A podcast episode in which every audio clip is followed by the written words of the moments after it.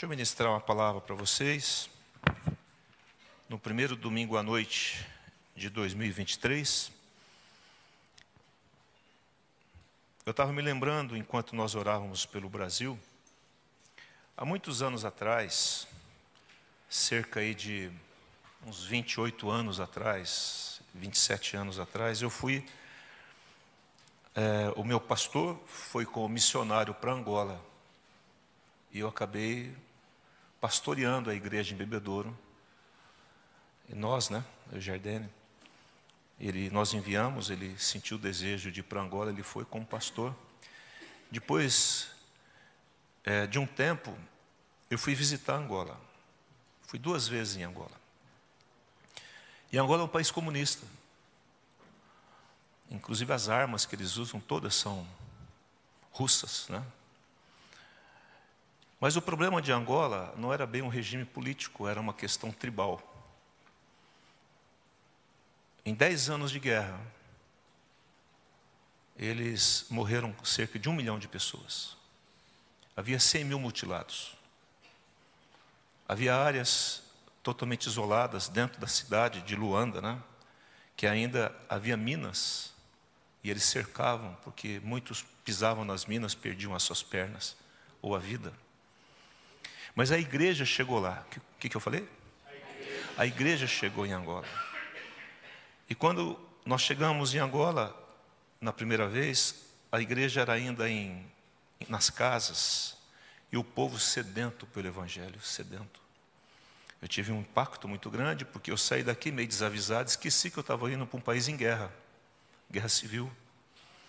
Quando eu cheguei lá, só via gente fardada com metralhadora na, nas costas. E, e eles têm um problema com branco, né? Na verdade, há um, uma segregação racial muito forte. E porque eu, foi uma colônia portuguesa, então tinha uma verdadeira aversão ao branco, né? Muitos anos, né? Quando eu fui a segunda vez, a igreja estava muito mais forte. Já a igreja já estava reunindo num teatro chamado Karl Marx, para vocês terem uma ideia. Mas a igreja lotada de gente, gente querendo Jesus, sendo tocada pelo poder de Deus, cheios do Espírito Santo. Os cultos duravam quatro, cinco horas, irmãos. Você já participou de um culto de quatro horas, cinco horas? Vamos fazer um dia aqui, não? Ninguém quer ou quer? Mas irmãos, passava assim, eles começavam a louvar e não parava mais. É impressionante. O Dilmar, né, era pastor lá. E o Dilmar entrava no meio, e você que não sabia é, louvar, dançar, você era obrigado a saber, porque eles puxavam você para o meio, adorando, louvando a Deus, aquela coisa maravilhosa. O que aconteceu? Na segunda vez, já a guerra tinha acabado. E o Dilmar compôs uma música sobre a paz em Angola. Haja paz em ti, Angola. Foi um cântico que ele compôs. E eles ficaram profetizando durante anos isso. Haja paz em ti, Angola. Haja paz em ti, Angola. E um país assim onde a corrupção é um, uma coisa absurda. Você era parado na rua, eles pediam o teu passaporte, saíam longe, e eu falava assim, o que, que eles estão fazendo por missionário? Vocês querem, eles querem dinheiro. E se vendia por, um, por uma latinha de gasosa, né, de refrigerante de tão pobre que era o país. As pessoas não têm noção, irmãos, do que é um regime comunista. Eu vivi 30 dias no lugar desse, 15 e 15. O desastre que é. Uma coisa absurda, de tanta pobreza. Eu vi uma criancinha, eles, eles colocam, as mães colocam as crianças nas costas, né? E eu olhei para a criança, os olhos dela branco, era uma catarata. Que aqui com 15 minutos você cura mas não tem. Não tem um hospital. A esposa do Dilmar, a Valéria, teve um filho, teve uma complicação. O filho, o primeiro filho deles é angolano. Quase que morreu. Não morreu por uma intervenção divina. Não tem recurso. E a partir de, de que a igreja chegou lá, ela começou a se espalhar em todo o país, a paz veio. O país começou a, a crescer e está crescendo. Não sei, me desliguei, né? não voltei mais lá. Mas eu sei de uma coisa, que quando a igreja entra no lugar, ela muda o céu daquele lugar. Os demônios que agiam começam a ser confrontados. Aquela igreja orava todos os dias, seis horas da manhã, profetizando fortemente contra todo espírito maligno. Porque as pessoas só eram marionetes na mão de Satanás. Por isso, não fique bravo com as pessoas. A nossa luta é espiritual. Eu quero compartilhar com vocês, abra sua Bíblia comigo no Salmo 121.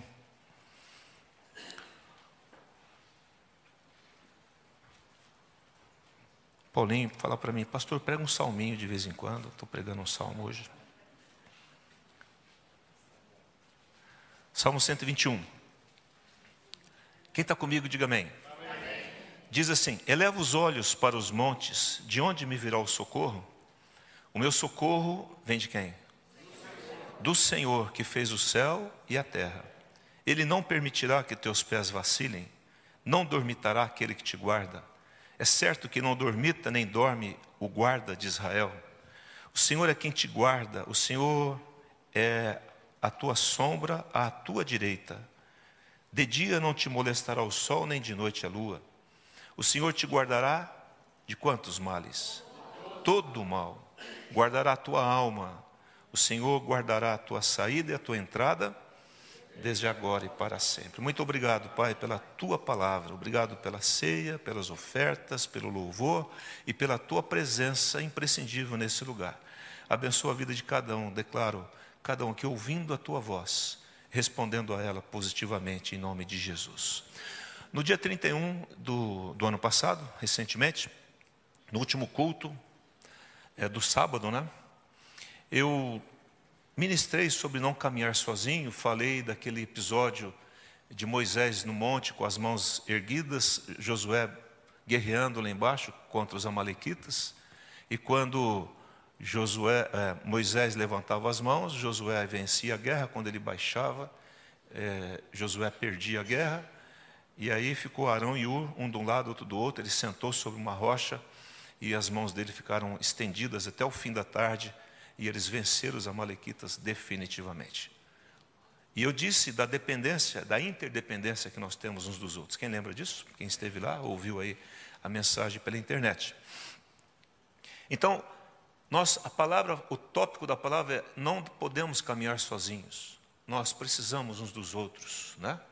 Nós não dependemos do outro, mas nós precisamos uns dos outros. Amém não? Para que eles nos ajudem, nos auxiliem, nos amparem, nos sustente muitas vezes em momentos difíceis, né? Josué, falei de Josué que Josué era forte, vigoroso, e nós precisamos de gente assim conosco. Nós precisamos de Arão, que fala da, eh, da do intercessor, daquelas pessoas que precisam nos ajudar no momento que nós estamos frágeis espiritualmente, é alguém que ore por mim e ore comigo. Falamos de Ur, que representa pessoas que nos aconselham em momentos de decisão, né? E, e tudo isso fundamentado na rocha que é Jesus, que é onde é, Moisés estava sentado, sobre a rocha. Né? E isso dá descanso para nós. Porque ali ele conseguiu ficar com as mãos erguidas, porque ele estava sentado numa, num princípio da palavra, mas amparado por dois homens que estavam ao seu lado. Diz lá 1 Coríntios capítulo 12, é, é, Paulo falando à igreja de, que, que a igreja de Jesus é um só corpo com muitos membros e cada um dos membros tem uma função para que cooperem. Essa palavra cooperar é cuidar dos membros com igual cuidado em favor uns dos outros, em benefício uns dos outros. Então, a igreja de Jesus ela existe para que nós cooperemos, para que nós cuidemos uns dos outros. Amém? Não? Mesmo o, o, Fábio a Tati que está indo, mas eles estão ligados a essa igreja, fazem parte dela lá. Amém? Vamos cuidar deles lá. O que eles precisarem, a igreja está aqui. Como você que está ao lado de alguém, se precisar, o corpo de Cristo está aí no que, no que nós pudermos ajudar, é só gritar. Né? Hebreus 13, 16 fala: Não negligencieis igualmente a prática do bem e a mútua cooperação. Ele fala de, co, de comunhão, essa palavra é, é, é cooperação é, é coinonia. Né? A outra palavra cooperação é, cu, é cuidado, essa aqui é comunhão, pois com os tais sacrifícios Deus se compraz. Então, quando nós nos reunimos em comunhão, Deus se compraz, Deus se alegra com isso. Amém? Não? Então, nessa primeira ministração de 2023, eu quero acrescentar um tópico muito importante a esse que foi falado de nós é, pedimos ajuda um ao outro e a cooperação de um para com o outro. Aqui no Salmo 121, o salmista está dizendo assim no verso 1: Eleva os olhos para os montes, de onde me virá o socorro? Ele está fazendo uma pergunta. Certamente o salmista estava atravessando aqui um momento difícil, Talvez um momento estava numa rua sem saída. Quem sabe ele estava atravessando um momento de enfermidade, ou um problema financeiro que não via saída no problema financeiro, de relacionamento. Nós não sabemos o que, o que levou a ele escrever isso. Né? Ele está dizendo, eu estou olhando para os montes. Então ele estava diante de uma grave situação. Né? Quem sabe está passando por algumas tentações, alguma opressão, alguma angústia. Né? E ele está dizendo assim: eleva os olhos para os montes, de onde me virá? Ele está falando de um lugar, onde é de lugar. Amém? Não? Então, não é, ele não está falando é, é, é, é, de uma outra forma, ou aguardando de um outro lugar o livramento. Ele está olhando para o monte e dizendo: será que é do monte que vai vir o socorro para essa situação que nós estamos atravessando? Então, essas situações difíceis ou desesperadoras, em que as portas estão fechadas, ele está falando assim: será que é do monte? E monte aqui representa algo muito forte, algo, algo alto, estabelecido, mas é algo material e é algo que pertence a este mundo. Eh, no, no entendimento do versículo, ele está dizendo: será que o recurso vem deste mundo para essa situação que eu estou atravessando? Será que os recursos são recursos materiais? Ou o que é material vai suprir as minhas necessidades? Eleva os olhos para os montes, de onde me virá o socorro?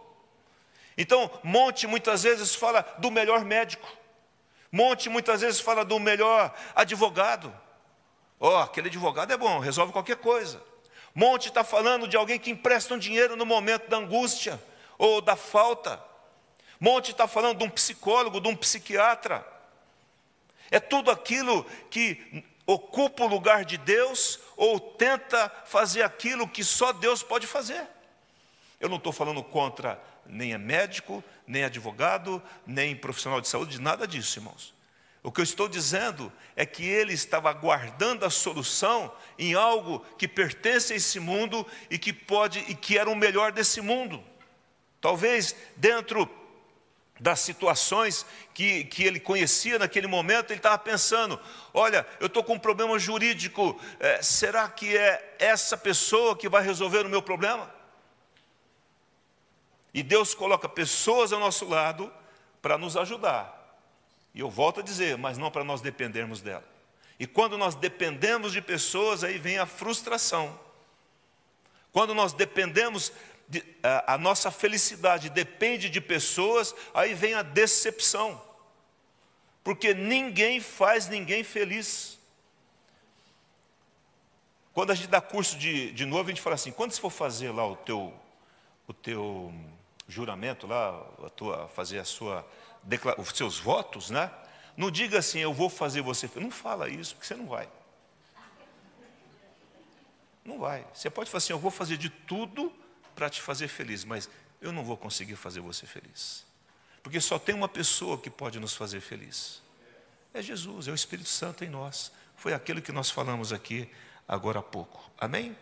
Então, não está errado em, si, em me utilizar dos montes. É, o problema é quando nós contamos apenas com os recursos materiais. Vocês estão me entendendo ou não? Não estou falando mal de profissional nenhum. Estou dizendo apenas quando os nossos olhos estão focados apenas nos recursos materiais. Você que está aqui nessa noite, você tem alguma necessidade, alguma situação complicada que você está atravessando? Você tem? Não precisa levantar a mão. Mas eu te pergunto, você está olhando para onde? Para o monte? Eleva os olhos para onde? Para os montes. E ele pergunta: de onde me virá o socorro? Aí, por algum motivo, talvez ele caia em si, né? Por algum motivo, o salmista tira os olhos dos montes e ele escreve assim: no Salmo, é, versículo 2: O meu socorro vem de quem? Do Senhor, do, Altíssimo, daquele. Essa palavra Senhor e Yahvé, ela é traduzida assim: aquele que existe. É o nome impronunciável. O meu socorro vem do Altíssimo, daquele que existe, que nada mais, nada menos fez o quê? Os céus e a terra. Irmãos, agora ele começa a entender algo maravilhoso e que nós temos que entender nessa noite. Enquanto nós estivermos olhando para o monte, nós vamos é, contar apenas com o monte, que significa os recursos naturais, os recursos deste mundo, que é bom e que faz parte. Mas quando eu tiro os olhos e acrescento os meus, o meu olhar em Deus em primeiro lugar, algo começa a mudar dentro de mim. E ele cai em si. E ele, e ele entende que os recursos naturais, que o, o recurso dos montes, e ele fala de vários, por isso que ele fala montes no plural, porque nós muitas vezes estamos focados em várias pessoas que podem resolver os nossos problemas, e ele está dizendo: não, existe uma pessoa que pode resolver o seu problema de uma forma total e completa, e ele pode usar pessoas para isso, mas por trás ele está lá. Amém? Não? Ele entendeu que os recursos naturais são limitados, mas os recursos celestiais são ilimitados. E eu quero nessa noite que você saia daqui entendendo que nós temos recursos celestiais, recursos espirituais, e que eles são inesgotáveis. O que, que eu disse? Inesgotáveis, irmãos. O homem chega uma hora o advogado chega e fala assim: Eu fiz tudo o que podia fazer. Não há mais nada o que fazer. Meu pai, quando ele, ele partiu, ele de, ficou uma situação para resolver. Eu fui no advogado, ele tentou, tentou, tentou. Chegou uma hora e falou assim: Eu já fiz tudo o que eu podia. O que, que Deus está gritando nos meus ouvidos? Ora, olha para mim. Deixa de olhar só para os montes, para os recursos naturais. E ele diz lá: O meu socorro não é do monte que vem, mas é do Senhor, que criou tudo que nós vemos aqui. Se você sair lá fora ver uma árvore, foi Deus que criou. Se olha para a terra, Deus criou a terra. Se olha um pássaro, Deus criou o pássaro. Deus criou todas as coisas. E se você der uma olhadinha ao seu lado, dá uma olhadinha. Diga assim: Deus te criou. Amém? Não? Quem pode dizer amém? Queridos, nós somos extremamente limitados quando só olhamos para os montes. Diga assim: eu sou extremamente limitado quando eu espero somente nos montes. Amém? Não? Mas eu sou extremamente abençoado e ilimitado quando eu aguardo no Senhor. Amém? Não? Porque Ele pode todas as coisas. Quem diz amém para isso? Aí nós ficamos cansados, desorientados, nós perdemos a esperança, porque nós contamos apenas com os recursos naturais deste mundo. Aí nós frustramos, adoecemos. E nós muitas vezes cometemos o maior erro, porque nós tentamos de tudo e deixamos Deus por último. E Deus fala assim: você podia ter me procurado primeiro. Sofreu porque você quis. Está entendendo, irmãos? porque Ele tem as respostas para todas as coisas. Lá em 2 Crônicas, capítulo 16, 12, pode colocar aqui para mim. 2 Crônicas 16, 12, diz assim: No ano trigésimo, no trigésimo nono ano do seu reinado, caiu Asa doente dos pés. A sua doença era o que? Em extremo grave. Contudo, na sua enfermidade, o que aconteceu, irmãos? não recorreu ao Senhor, mas confiou onde? Nos montes. Ah, pastor, então você está dizendo para não confiar nos médicos? Eu não estou dizendo isso. Eu estou dizendo que Asa colocou mais confiança nos médicos do que em Deus. E esse foi o problema. Agora, presta atenção, olha para mim aqui. Esse rei Asa é o rei de Judá, irmãos. Esse homem foi magnífico. Quem lê só esse versículo fala, não, foi um desastre. Não, irmãos, foi uma benção. Ele recebeu um reinado do pai dele. E ele fez uma limpeza espiritual em Judá. Ele fez a limpeza tão grande que Deus se agradou tanto dele que falou assim: Você é, é, é, é a pessoa que eu me agrado de você, Asa. A mãe dele, a rainha mãe, né? Ela fez uma, uma imagem babilônica. Ele destituiu a mãe dele de rainha mãe. De tão firme que ele foi na, na palavra de Deus. Quem sabe ele chegou para ela e falou assim: mãe, ou tira as imagens, ou tira esses ídolos, ou vou te destituir. Eu falei assim: não, então pode destituir, porque eu não vou largar dos ídolos. Então destituiu. E Deus se agradou desse homem. Ele chegou a ter um exército de mais de 500 mil homens.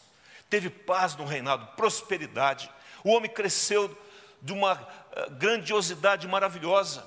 Um dia veio ah, um rei chamado Zerá, é um etíope, e ele veio contra o rei Asa com um milhão de soldados. E ele fala assim: quem pode livrar entre o poderoso e o fraco? Porém, Senhor, os meus olhos estão no Senhor. Aí diz que Deus interviu na situação, e todos aqueles um milhão de homens foram derrotados por um exército muito menor, porque ele confiou em Deus. E aí esse homem teve paz, ele teve prosperidade, ele fez uma limpeza, todas as idolatrias ele lançou fora da sua nação, e ele cresceu, cresceu. Quando ele estava com 36 anos de reinado, e agora ele é aprovado pela segunda vez. Veio Baás, o rei de Israel. Por quê? Por causa da prosperidade do reinado de Judá, porque Israel estava dividido entre o reino do norte e do sul, né? o de Israel e de Judá. E o pessoal de Israel começou a migrar para o reino de Judá, porque estava tudo muito bom lá. O rei era muito bom, estava prosperando, não tinha inflação, irmãos. A coisa estava boa demais, o dinheiro estava forte. E, e, e, um país extremamente capacitado, um rei bondoso que amava Deus. E esse rei começou a construir uma barreira para que o pessoal não saísse de Israel e fosse para ajudar. O que aconteceu?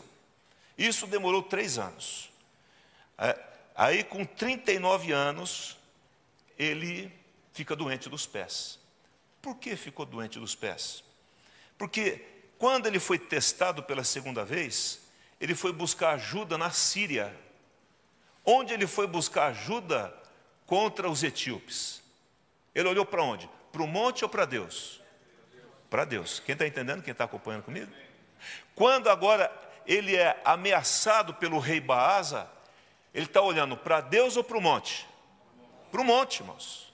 Ele foi buscar ajuda num, num, rei que não tinha nada a ver com ele e fez aliança com a, a, a, os incrédulos, com os, as pessoas que não tinham nada a ver com Deus. E pegou aquilo que estava dentro do altar, o ouro, e deu como pagamento. Resolveu a situação? Resolveu. Resolveu, acabou o problema, não teve guerra. Por quê? Porque o rei da Síria foi lá e desfez um pacto contra o rei da, da, de Israel, porque havia feito um pacto para atacar Judá. Ele desfez o pacto por causa de dinheiro, e aconteceu que não houve guerra, pronto, resolveu o problema, mas não resolveu o problema. Porque aí Deus chega para, manda um profeta, diga comigo, profeta, ouça os profetas, ouça os profetas, e ele chega lá, o profeta, e fala assim: confiaste no rei da Síria e não confiaste no Senhor teu Deus. Segundo a Crônicas 16, 7. E ele ficou doente dos pés. Segundo erro, foi o versículo que nós lemos. No 39 ano, ele ficou doente. Presta atenção, irmãos. Esse homem viveu 36 anos numa bênção. Aí, presta atenção no que eu vou falar. Em nome de Jesus. Você sabe o que esse tempo de bênção, de paz, gerou no coração de, de Asa? Um distanciamento de Deus. Por isso nós temos que tomar cuidado com a prosperidade. A prosperidade e a pacificação, quando tudo vai bem, quando as coisas vão bem, é um veneno para a nossa vida espiritual. Quando você tiver tudo bem, você conquistou aquilo que você queria, está tudo certo, está na hora de você colocar o joelho no chão. Porque o coração desse homem parou de crer no Senhor e começou a crer nos montes. Por que, que um dia ele creu que Deus podia livrá-lo de um exército de um milhão de homens e não poderia livrar agora? Ele já tinha experiência, irmãos. Percebe como, com o tempo da pacificação, das coisas em paz e, e Deus te abençoando, nós corremos o risco de perder o temor de Deus. Faltou temor dele. Que é uma das coisas que mais falta hoje na igreja. Temor de Deus. Temor de mandar uma mensagem que cita o nome de Jesus de forma. A Jardim estava lendo para mim, alguém falou assim: nem Jesus ganharia eleição nesse país. Ah, irmãos, não usa o nome de Jesus. Não faz isso. Isso é um desatino. Jesus é o poderoso, ele pode todas as coisas, irmãos. E sempre vai poder. Nós não podemos nos conformar com isso. Nós não podemos, quem sabe, Asa, ele lia a Bíblia todo dia, todo dia ele orava, e com o tempo, a paz, a prosperidade e as coisas acontecendo, já não orava tanto, já não lia a Bíblia tanto.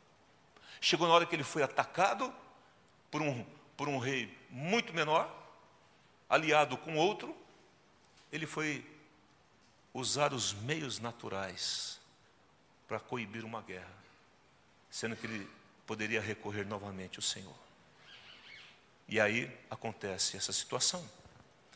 Quando é que eu olho mais para os montes do que para o Senhor? Em primeiro lugar, quando eu creio mais no que o profissional fala do que Deus fala através da Sua palavra.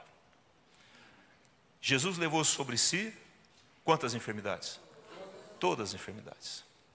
Diz que Jesus é o nosso advogado. Amém? Não?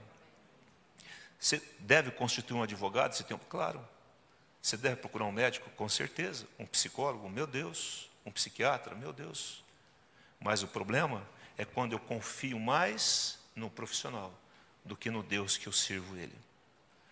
Quando eu, quando, é, eu creio mais nas notícias que eu estou recebendo nesses dias do que nas boas novas do Evangelho.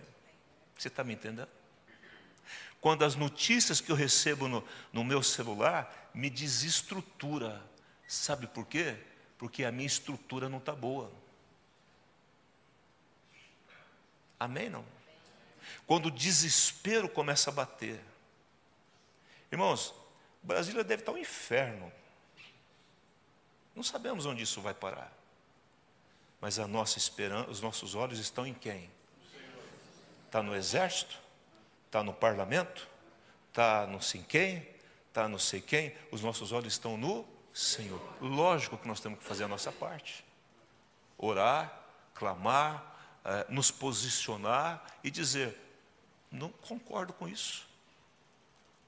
Hoje, do jeito que as coisas estão indo, se eu falar uma palavra aqui, cai a transmissão lá agora, imediatamente. Uma palavrinha, irmãos. Você não pode falar uma palavra. Por quê? Porque tudo virou crime. As coisas estão assim.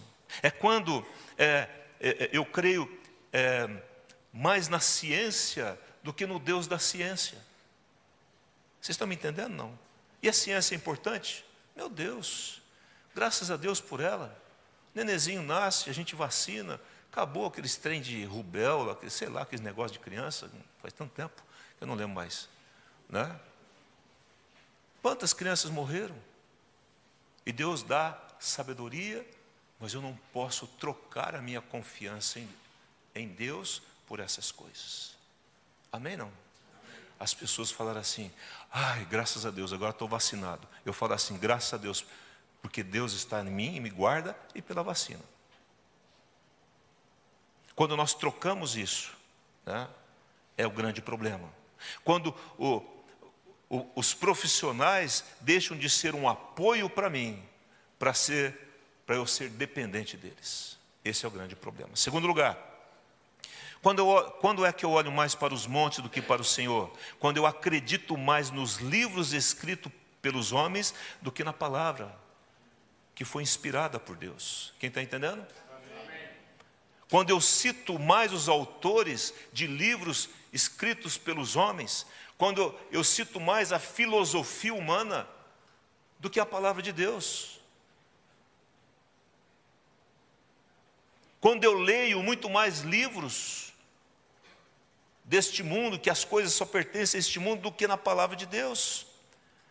Agora, observação, eu não estou dizendo que na escola você não deva ler livros, você vai ter que ler livros. Se quiser passar de ano, se quiser, quiser ser um bom, bom profissional, você vai ter que se especializar e ó, vai ter que ler muito. O que eu estou dizendo é que muitas vezes nós socamos a cara nos livros para sermos muito bem sucedidos profissionalmente e não paramos para ler Bíblia. E me parece que eu acredito muito mais nesse livro do que naquele outro.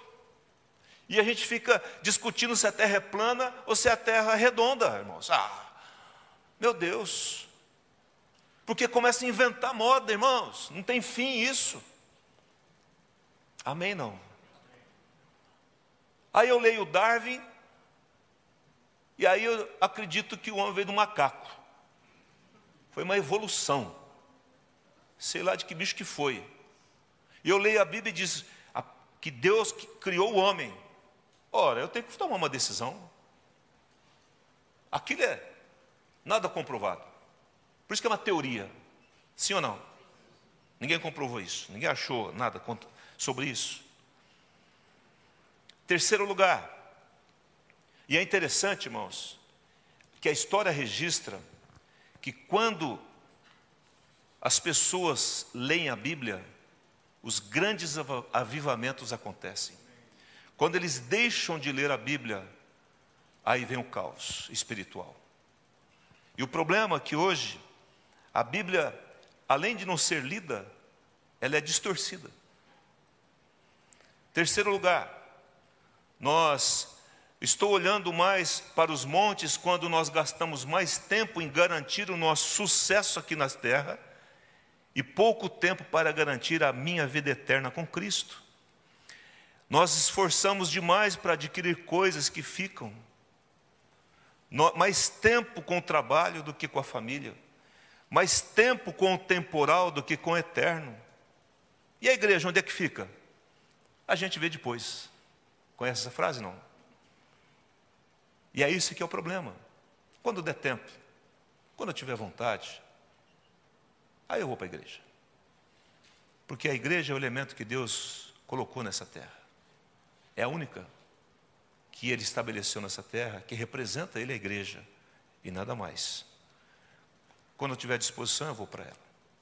Quarto e último lugar, estou olhando mais para os montes quando eu fico mais preocupado em me adequar politicamente correto para ser aceito na sociedade e entre amigos do que ser aceito por Deus. Quem está entendendo? Muitas vezes, irmãos, a gente se torna um, um camaleão, muda de cor, para ser aceito. Fica, não vos conformeis, não vos amoldeis a este mundo. Por isso que existiam dez virgens, cinco prudentes e cinco nécias. E Deus está olhando para a sua igreja e vendo quem não vai abrir mão da sua palavra, dos seus princípios quem não vai negociar isso? Amém? Não? Ser mais aceito neste mundo do que no mundo por vir. Estar mais na moda e começar a se adequar ao palavreado e às condições deste mundo, começando a agir e pensar como o mundo, agradando muito mais a sociedade do que pensar em agradar a Deus. Esse é o problema é quando eu estou olhando para os montes. Eu sei que a gente passa por momentos difíceis. Eu fui jovem, fui jovem já faz tempo para caramba, né? Muito tempo. Eu lembro dos meus amigos. Meus amigos chegavam lá com coisas na escola, com os trem que eu queria ter. Eu queria ter um quichute, irmão. Quichute era o. Era o, o, o, Vocês nem sabem o que é isso. Era o top do top da época. era o Nike Plus mais, 200 mais, alguma coisa assim. Rapaz, era louco para ter um quichute. Todo mundo tinha quichute, menos eu. E a gente quer se adequar, porque todo mundo tem, eu quero ter também. Não é assim que a gente faz? Então, nós deixamos de ser nós mesmos e passamos a ser o outro, para ser aceito. Nós estamos olhando para o monte. Como é que Deus quer que você seja? Seja o que você é, dentro do plano e do projeto que Deus tem para a sua vida. Então, quando eu deixo de olhar para os montes e olho para o Senhor, aí eu volto à palavra. Versículo 3, acompanha comigo, 121, 3. Ele, quando eu olho para o Senhor, Ele não permitirá que teus pés vacilem. Né? Ele vai estar guardando você no seu caminhar. E não dormitará aquele que te guarda. É certo que não dormita nem dorme guarda de Israel. Irmãos, Deus não cochila em serviço. Ele não está desatento a você. Quem sabe Deus pegou no sono, esqueceu de mim. Deus não pega no sono. Diga, Deus não pega no sono. Deus não cochila. Tem gente cochilando aqui, eu estou dando uma olhada, a pessoa está tá tentando segurar. Né? Deus não cochila. Ele não perde o tempo, irmãos, ele te conhece. Ele está atento. Ele está dizendo: olha, quando eu tiro os olhos do monte e coloco os olhos no Senhor, Ele não vai permitir que os teus pés vacilem. E se por acaso vacilar, Ele vai te levantar em nome de Jesus. Segundo lugar, o Senhor é quem te guarda. Quando eu olho para o Senhor, Ele vai me guardar. O Senhor é a tua sombra, a tua direita. De dia não te molestará o sol, nem de noite a lua. Ele está dizendo que o Senhor coloca a sua mão sobre mim como uma sombra e Ele me guarda durante o dia e durante a noite. Eu tenho que crer nisso. Senão, irmãos, não vamos ver um inferno aqui nesse mundo, esperando apenas nos montes, que alguém vai fazer alguma coisa, que alguém tem que fazer alguma coisa, mas quando eu olho para o Senhor, eu sei que Ele está fazendo alguma coisa, eu sei que Ele está agindo, porque Ele é a minha sombra, a minha direita. Ele continua dizendo, no verso de número 7, o Senhor te guardará de todo mal Amém? Não? Amém. Ele vai te guardar de todo o mal, qualquer mal. Seja o mal que você está atravessando hoje, a dificuldade, o problema, Ele vai te guardar, Ele vai guardar a tua alma, as tuas emoções. Satanás quer descontrolar a nossa mente, as nossas emoções, quer que a gente entre em pânico. Não, o Senhor me guarda, o Senhor está sobre a minha vida, o Senhor está sobre essa nação, o Senhor está sobre as nações sobre as famílias. A tua família é abençoada de Deus, teus filhos. O Fábio Atachi está aí no Senhor, vai te guardar de todo mal. Fica em paz. O Senhor é quem te guarda. Versículo 8 e último, ele fala: O Senhor guardará a tua saída e a tua entrada, desde agora para sempre, irmãos. Toda vez que você entrar, o Senhor te guarda. Toda vez que você sair, o Senhor te guarda. Eu saio do Brasil, o Senhor me guarda. Eu entro em Portugal, Deus me guarda. Eu saio de Portugal, Deus me guarda. E assim vai. Eu saio de casa, Deus me guarda. Eu entro na minha casa, Deus me guarda. Mano, é por isso que eu vou deixar de prestar atenção na hora de entrar em casa. Quem está me entendendo? Essa é a minha parte. Mas eu sei que Deus me guarda. Diga assim: Deus me guarda, de todo mal. Amém. Nenhum mal vai, vai, atingir a sua vida, você está guardado, sua casa está guardada, seus filhos estão guardados. Nossa, eu tenho que fazer o dever de casa. Qual é o dever de casa? Simples, ore, tenha tempo de oração. Está falando com um casal esses dias. Né? Ore com a sua esposa, ore com o seu marido. Irmãos, nós temos o maior poder ah, eu, meu marido, a minha esposa não quer orar, ou eu não tenho marido, não tenho esposa, então ore com o irmão. Amém não? Esses dias atrás, um parente nosso conversando, e aí, e nós temos um problema muito semelhante. Eu falei assim: vamos orar por esse problema, vamos orar. E começamos a orar.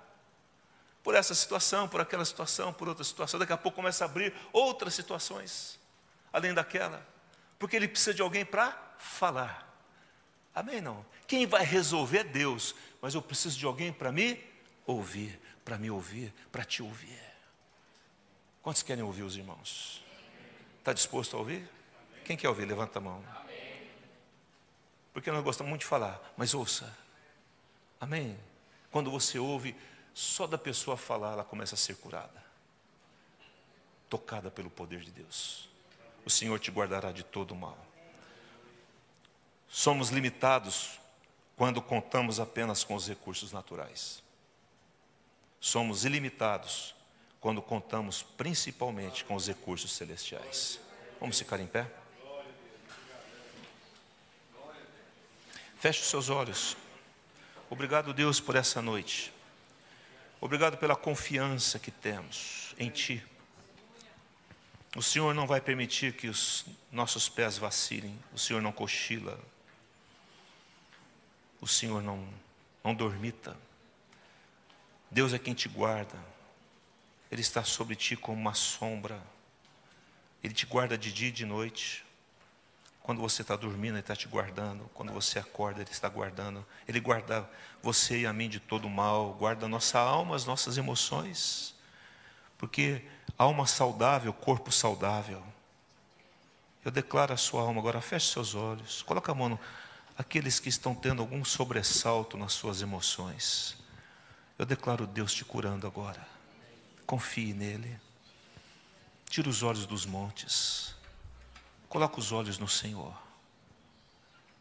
Oh Deus, o Senhor vai usar pessoas para resolver essa questão no nosso país. Eu sei que o Senhor vai usar. Mas a nossa esperança é o Senhor. Oramos por elas. Confiamos que o Senhor está liberando recursos e soluções espirituais, destruindo todo principado, potestade maligna que tem agido, agindo, que está agindo contra o Brasil, contra as famílias, contra as crianças, os nossos jovens, contra os nossos velhos. O Senhor nos guarda do mal. Declara que almas curadas agora. Descansa no Senhor. Recebe a cura Toma posse nessa noite, porque Ele diz: creia nas palavras de Deus. O Senhor te guardará de todo o mal. Ele é a tua sombra de dia e de noite. O Senhor te guardará toda vez que você sai e entra, para todo sempre. Quando você entra no seu carro, sai do seu carro, o Senhor te guarda. Quando você entra no trabalho e sai do trabalho, Ele te guarda. Pastor, mas fui demitido. O Senhor te guarda. Ele vai te dar um novo trabalho. Ele vai te sustentar. Porque Ele me guarda. A palavra de Deus diz isso. E nós descansamos em Ti, Senhor, nessa noite. Libera a tua unção, o teu refrigério, a tua brisa suave sobre cada coração, sobre cada mente. Ajuda-nos, Pai, a não fazer como Asa fez na prosperidade, possivelmente ele se distanciou de ti. Já não te buscava com tanta intensidade. Já não orava e nem lia a tua palavra. Ajuda-nos a não jamais, por momento algum, deixar de te buscar. Te buscamos muito no momento do aperto, da angústia, mas, Pai, quando tudo estiver bem, nós queremos continuar te buscando com a mesma força, com a mesma intensidade, com o mesmo amor, debaixo de uma mesma graça. Ouça o nosso louvor, meu Pai, recebe nos céus, em nome de Jesus.